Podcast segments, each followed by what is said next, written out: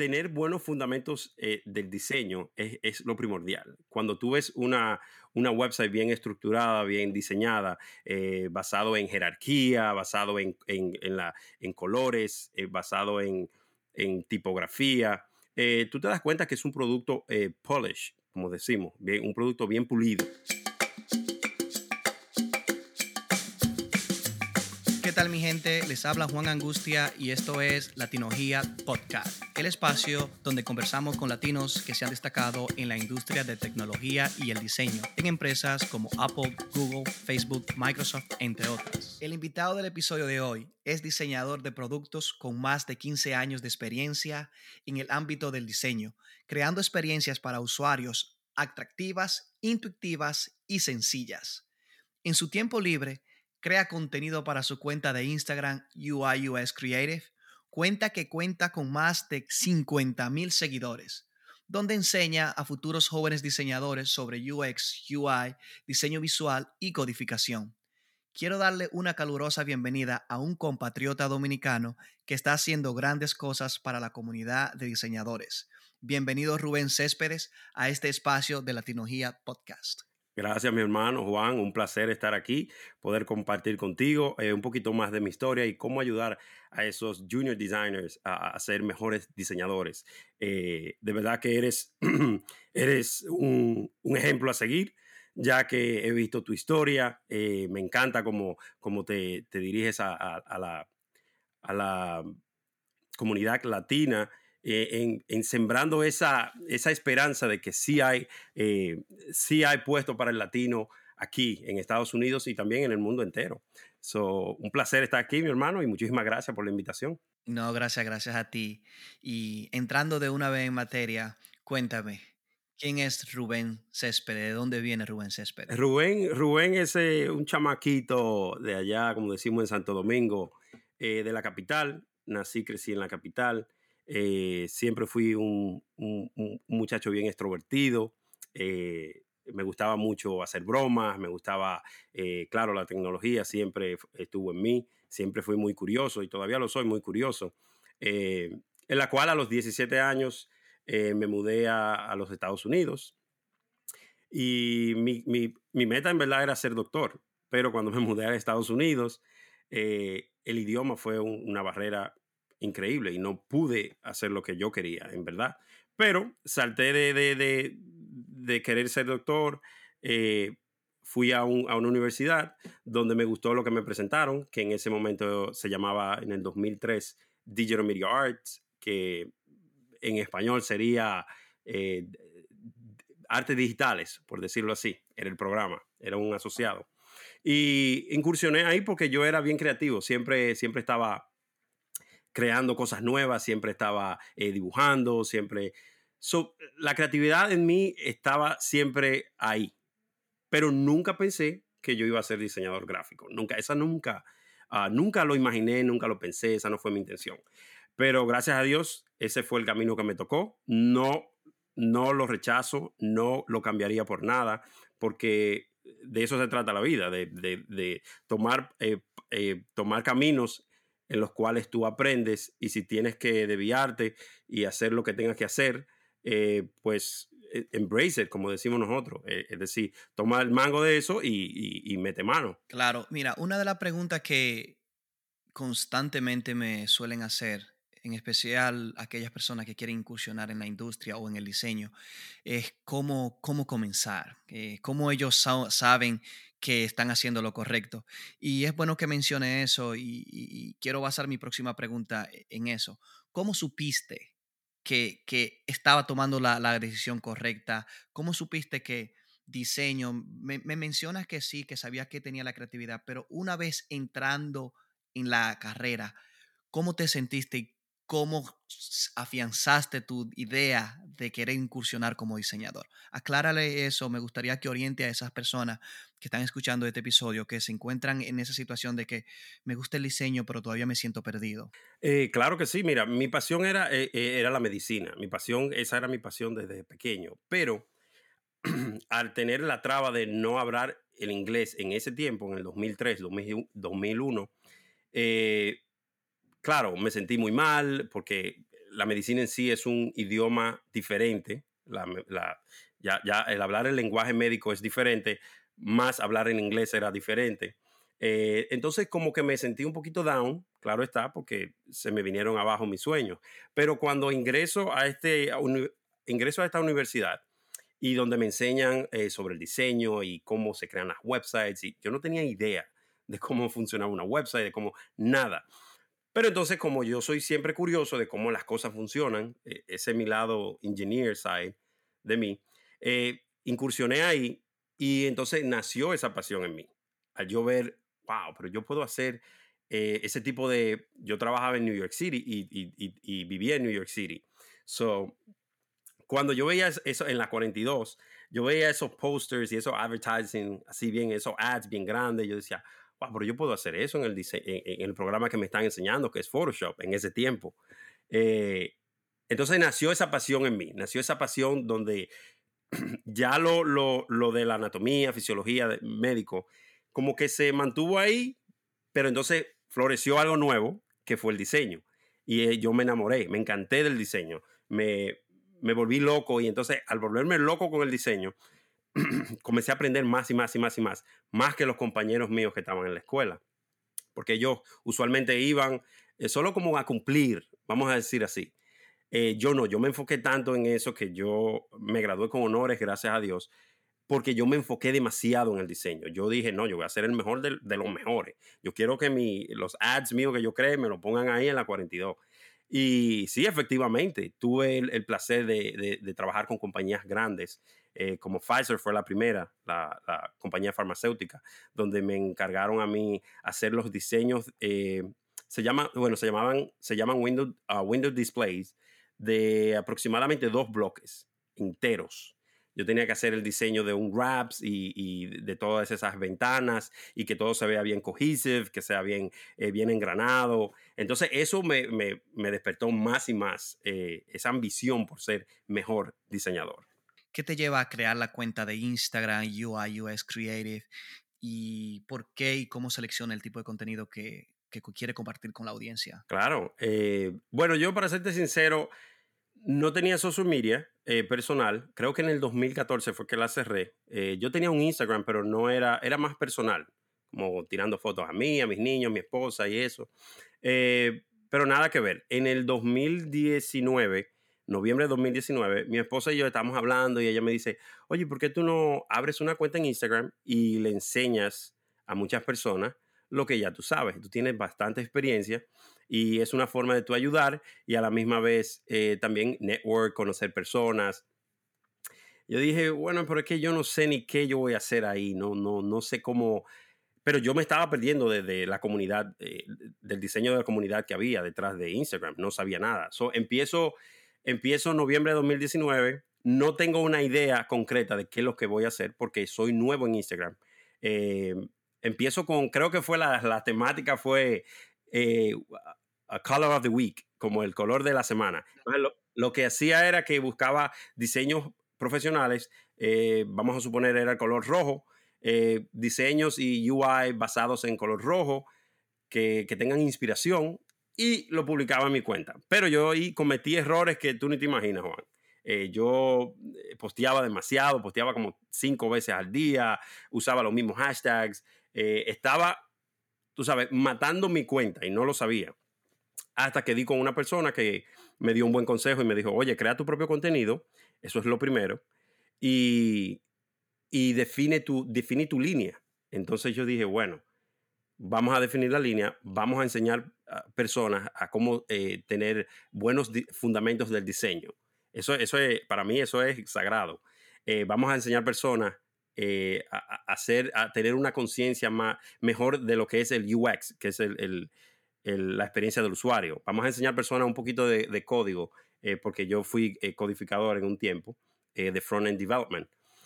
Y, eso lo aprendí yo mismo. Entonces, eso, eso me llevó a mí a crear esta, esta temática de enseñarle a las personas, crear ese contenido dándole los design principles. Eh, señores, miren, usen el balance, usen, eh, usen la proximidad, usen el negative space, usen la tipografía, no usen más de dos o tres, limiten eso, el color, las combinaciones de colores, traten de que sea un buen contraste.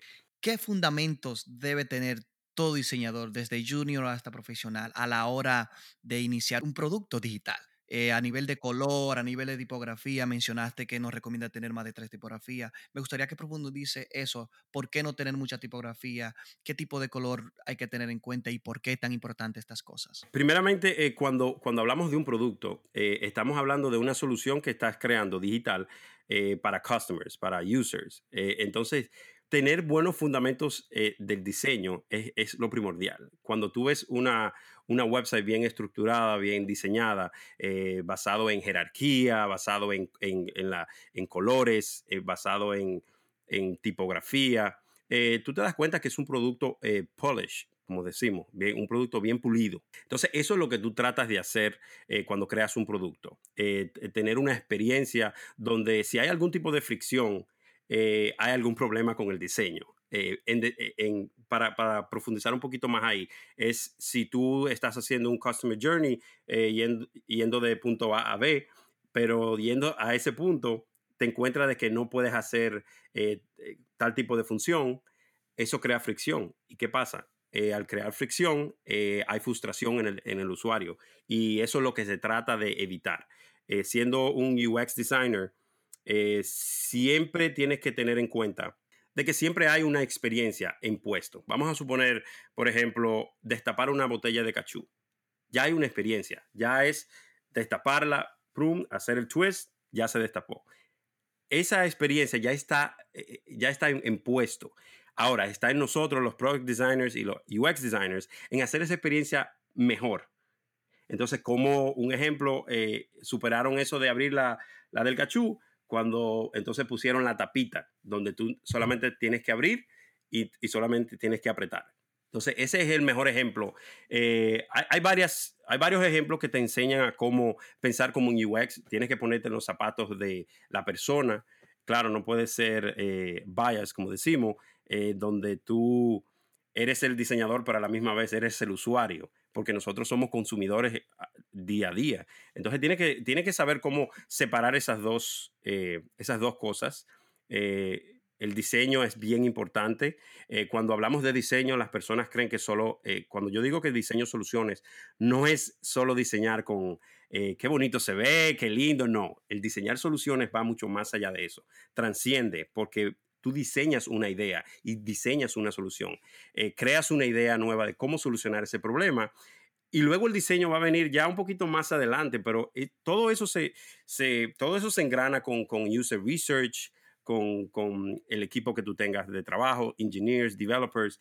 So, tienes que saber empatizar con todo tipo de, no con solo los usuarios, pero también con tu equipo de trabajo, con PMs, con uh, project managers, eh, technical managers y todo ese tipo de engranaje a la hora de hacer un producto. En cuanto a los colores, ¿por qué considera que una buena selección de colores, y ya que he visto bastantes posts en tu cuenta de Instagram, eh, donde quiere eh, informar a la gente una buena combinación de colores, cuáles han sido los colores más populares de este año, y veo que le da mucha importancia a la selección de color, y, la, y me gustaría que, me cuente, ¿por qué dentro de un buen diseño una buena selección de colores es muy importante. Es súper importante porque vamos a suponer en caso de una compañía que estés trabajando, eh, X compañía, eh, ya esa compañía tiene, un, tiene brand colors, vamos a decirlo así, tiene los colores de, de la brand. De la marca. Eh, de la marca. Entonces, al tener esos colores, yo usualmente inicio con el 60-30-10, que es el 60-30-10, es un, una regla, por ponerlo así, de 60, 60% del color primario, 30% del color secundario y un 10% de, de, lo que es el accent color, como un, un, acento, un color de un acento ahí. Perfecto. ¿Cómo selecciona cuál va a ser el accent color, que es el 60%? ¿Cómo tú seleccionas o determinas este será el, color secundario y cómo decide cuál será el tercero? Exacto, todo depende de, del brand, de la marca a la, a la cual estés trabajando. Eh, hay marcas que tienen eh, este, vamos a suponer, eh, el color bien vivo, vamos a poner un color rojo, eh, eso no quiere decir que tu website entera va a ser eh, de color rojo. Claro que no. Lo que hacemos en este caso, lo que yo hago en este caso, es eh, tomar un color neutral, que usualmente es el gris, es un color neutral, pero hay, hay diferentes variaciones de gris que se pueden usar y se usa como complemento. Entonces, la segunda fase, siendo, vamos a suponer, eh, el color rojo, como estamos hablando anteriormente, podría pasar a ser eh, el secondary color, que solo usamos el 30%. Eh, ves, que, ves que estás creando una website, tienes un color neutral que es el gris, un gris bien claro, una tonalidad bien clara, pero entonces usas ese color rojo de esa marca en, varios, en varios sitios estratégicos, en varios componentes que tiene la website.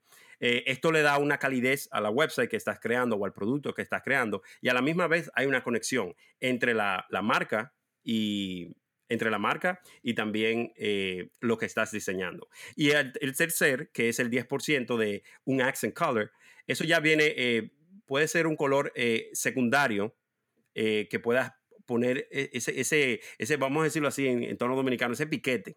Ponerle ese piquetico ahí, como que cuando tú agarras un pincel y le das como lo agarras un pincel con pintura y le das como dos, dos o tres flicks. Un pequeñito detalle. Exacto, y le das ese sparks, pequeñito detalle ahí, para que eh, eh, se vea un poquito más vivo el diseño.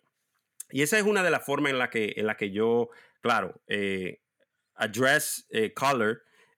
Claro, cada, cada compañía, cada marca es diferente, tienes que tener mucho cuidado. El color es muy importante a la hora de usarlo porque lo que es el contraste, lo que es el ADA compliance, para, decirlo así, el ADA compliance es eh, cuando haces un producto, tienes que tener en cuenta que no solo diseñas para personas, eh, eh, personas en, general, también diseñas para personas con disabilidad que no pueden ver ese color y usualmente usan un screen reader y el screen reader si tienes un, contraste muy bajo ellos no van a poder leer eso. Pero eso es bien importante a la hora de crear un producto. Sí no y es sumamente importante el diseño y el color y usualmente eh, cometemos el error de simplemente diseñar porque nos gusta a nosotros y como mis ojos le encanta, olvidamos el usuario común y olvidamos sobre todo a esa comunidad de, usuarios que tienen problemas, blind problems, como que no ven los colores como, como una persona sin ninguna discapacidad de la vista. Y es muy importante que cada diseño que hagamos pase ese proceso de accesibilidad donde, donde nos aseguremos que tenga el contraste adecuado, el tamaño adecuado y la combinación de color adecuado para que todo usuario pueda disfrutar la experiencia en su óptima condición basada en su necesidad. Y, es interesante y todo esto es un tema muy, muy bueno y a lo mejor en un futuro eh, me gustaría tener algún Instagram Live donde nos enfoquemos mucho en esto, porque es muy importante la selección de color y el de 60-30, como, como tú lo dices. Y, y, esto me lleva incluso a, a, a, compartir contigo una opinión con un potencial cliente que, que, que, estaba negociando para desarrollar un proyecto muy, muy ambicioso en Santo Domingo.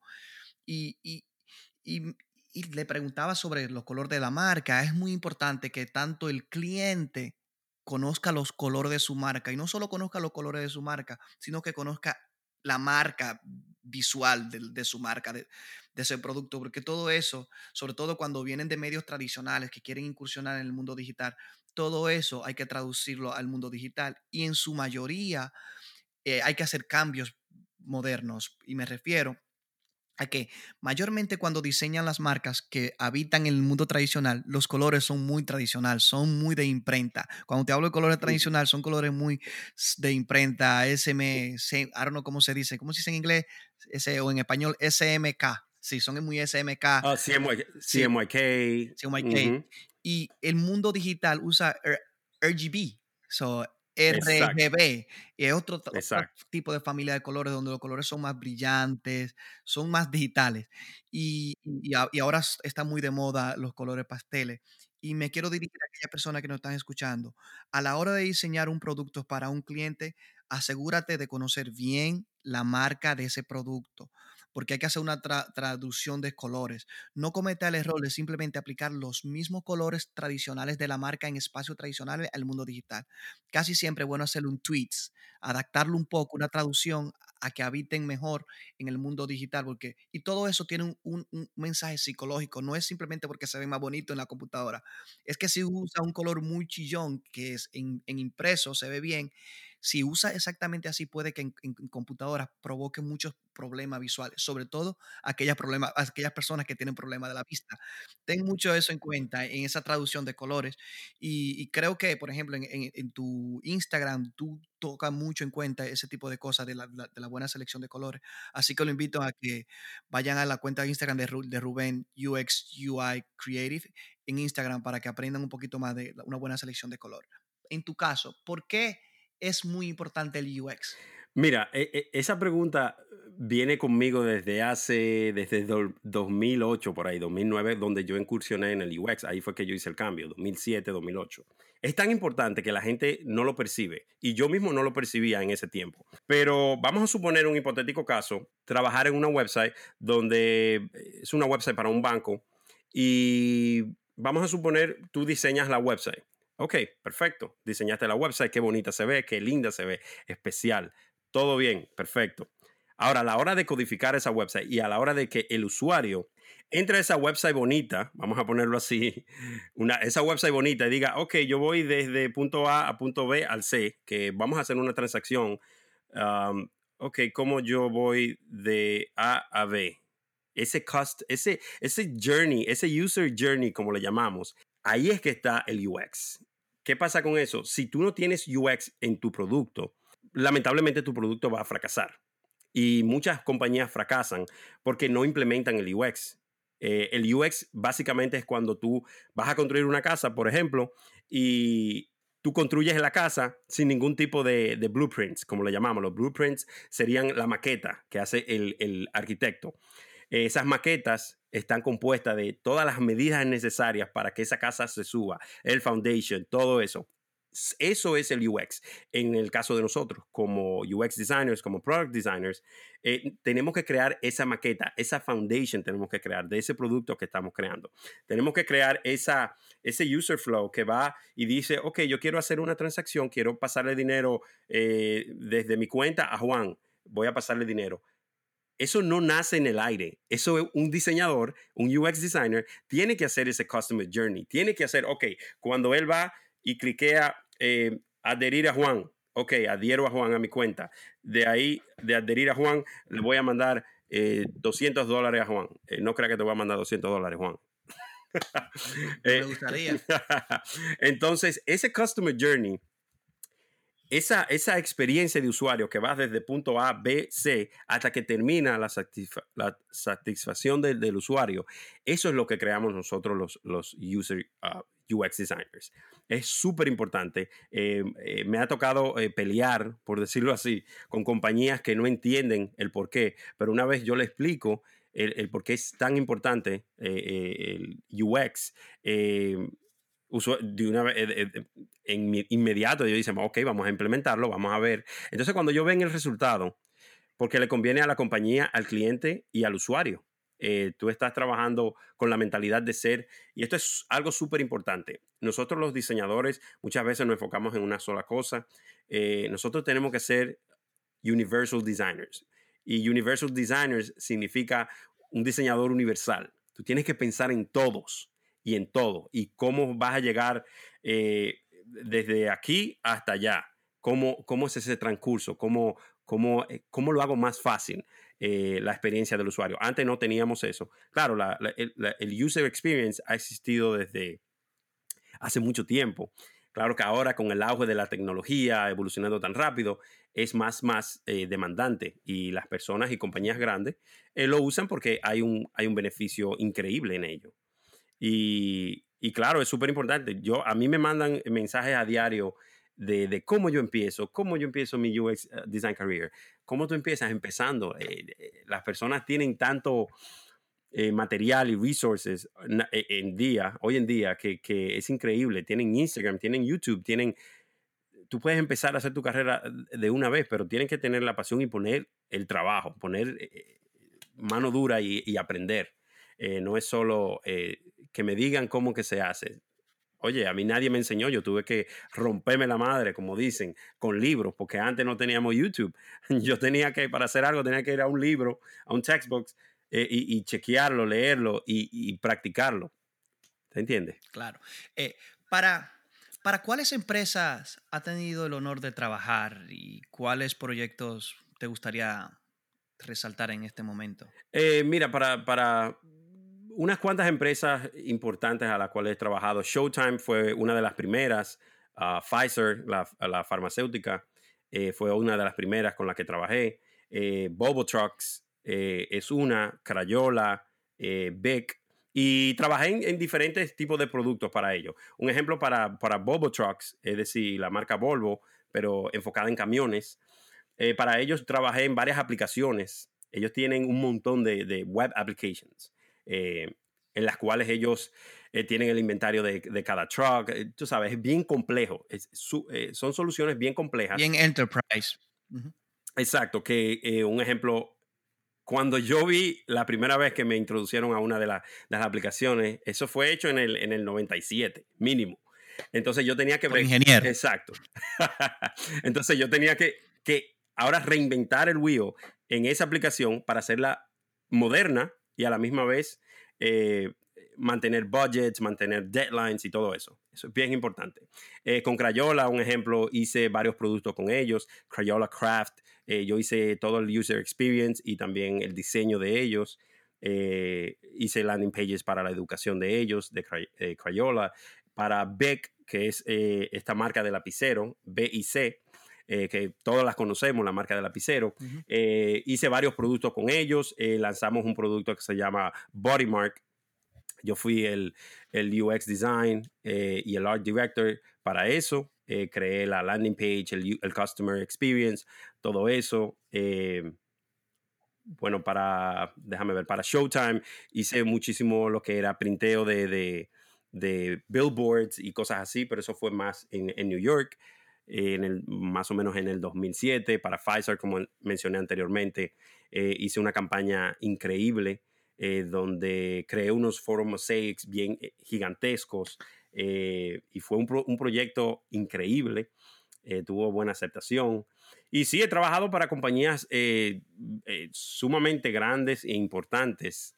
y eso, eso, de eso se trata. Un ejemplo, yo nunca he perseguido trabajar para una compañía gigante eh, siempre he trabajado con startups, siempre he trabajado eh, con compañías. Un ejemplo, la última compañía que trabajaba era Liquid Interactive, era una, la compañía, una de las más grandes aquí en el Lehigh Valley, donde vivo. Y ellos tenían ya eh, cuentas inmensas, como Bobo Trucks, Beck, Crayola, y me dieron la oportunidad, claro, de trabajar con esas compañías, porque vieron mi potencial, vieron que yo era una persona que me desenvolvía muy fluente con todos esos tipos de proyectos. Eh, y eso es muy importante. De todo se aprende. Entonces, eh, no, no tengan el miedo de aprender cosas nuevas. Hay personas que cuando, cuando visitan algo que es eh, no conocido, la gente tiende a, tener miedo. Pero no tengan miedo porque esa experiencia que ustedes tengan hoy, mañana, le va a servir para, para, más en el futuro. Bueno, me gustaría que culmine este episodio con otro consejo adicional al que acaba de dar. ¿Qué, ¿Qué, le dice a aquellos que quieren iniciarse como diseñador de productos o como popularmente se conoce UI UX? Eh, sí, eh, eh, lo que tienen que hacer es empezar. Y yo siempre se lo digo, siempre le digo en los DMs, señores, empiecen. Ustedes tienen tantos resources a, la mano de ustedes hoy en día que, que tienen miedo de empezar. Y no tengan miedo de empezar estudien, eh, sean curiosos, súper curiosos, hagan preguntas. Oye, lo más importante de esto es hacer preguntas, porque tú tienes que saber el porqué de las cosas. Y, ahí viene la curiosidad. Por eso yo siempre he, sido tan curioso, porque acá, ¿cómo funciona esto? Ah, ok, es así. Perfecto. Entonces yo descubro algo nuevo, aprendo algo nuevo y ya cuando me toque hablar de ese tema de nuevo, ya yo, ya yo sé, porque ya pasé por ahí como decimos. Eh, estudien, eh, lean libros, los libros son muy importantes. Antes, para serte sincero, no leía muchos libros, pero ahora, un ejemplo, me gusta leer libros que, claro, me gusten a mí en particular, que yo sé, sé, sepa que me va a enseñar algo. Eh, hagan networking, conéctense, como un ejemplo estamos haciendo Juan y yo aquí, eh, hagan networking, conéctense con otros diseñadores, aprendan de ellos, eh, sirvan de ejemplo para otros diseñadores, nunca paren, si quieren aprender algo en específico, domínenlo hasta que ustedes estén ya, vamos a decirlo así en términos dominicanos, harto eh, que es como que ya usted está, que ya usted conoce ese, ese, ese producto. Ya, que se siente cómodo. Que ya se siente cómodo, ya tú lo sabes back and forth, ya lo sabes de arriba abajo. entonces, ese, ese es mi consejo para ustedes. Nunca paren esta tecnología del diseño, nunca para. siempre manténgase al margen de, de, lo que está pasando en el día a día. Sí, excelente Rubén. Eh, para mí, tremendo consejo. Eh, recuerden, una vez terminen este episodio, vayan a Instagram, al Instagram de Rubén, que es bastante bueno, UX UI Creative. No olviden de seguirme también en Instagram, Juan Angustia G, y el podcast Latinogia. También pueden agregar este podcast en Spotify, Apple Podcasts, Google Podcasts y suscribirse en el canal del podcast en YouTube, Angustia Studios, eh, para que siempre se estén al tanto de los nuevos episodios que estamos preparando para ustedes con gente como Rubén Céspedes, que acaba de compartir una excelente eh, palabras de cómo incursionar en este mundo del diseño y cómo sobre todo ser un buen diseñador. Se despide de ustedes Juan Angustia para otro episodio de Latinogía Podcast. Chaito pues, nos vemos.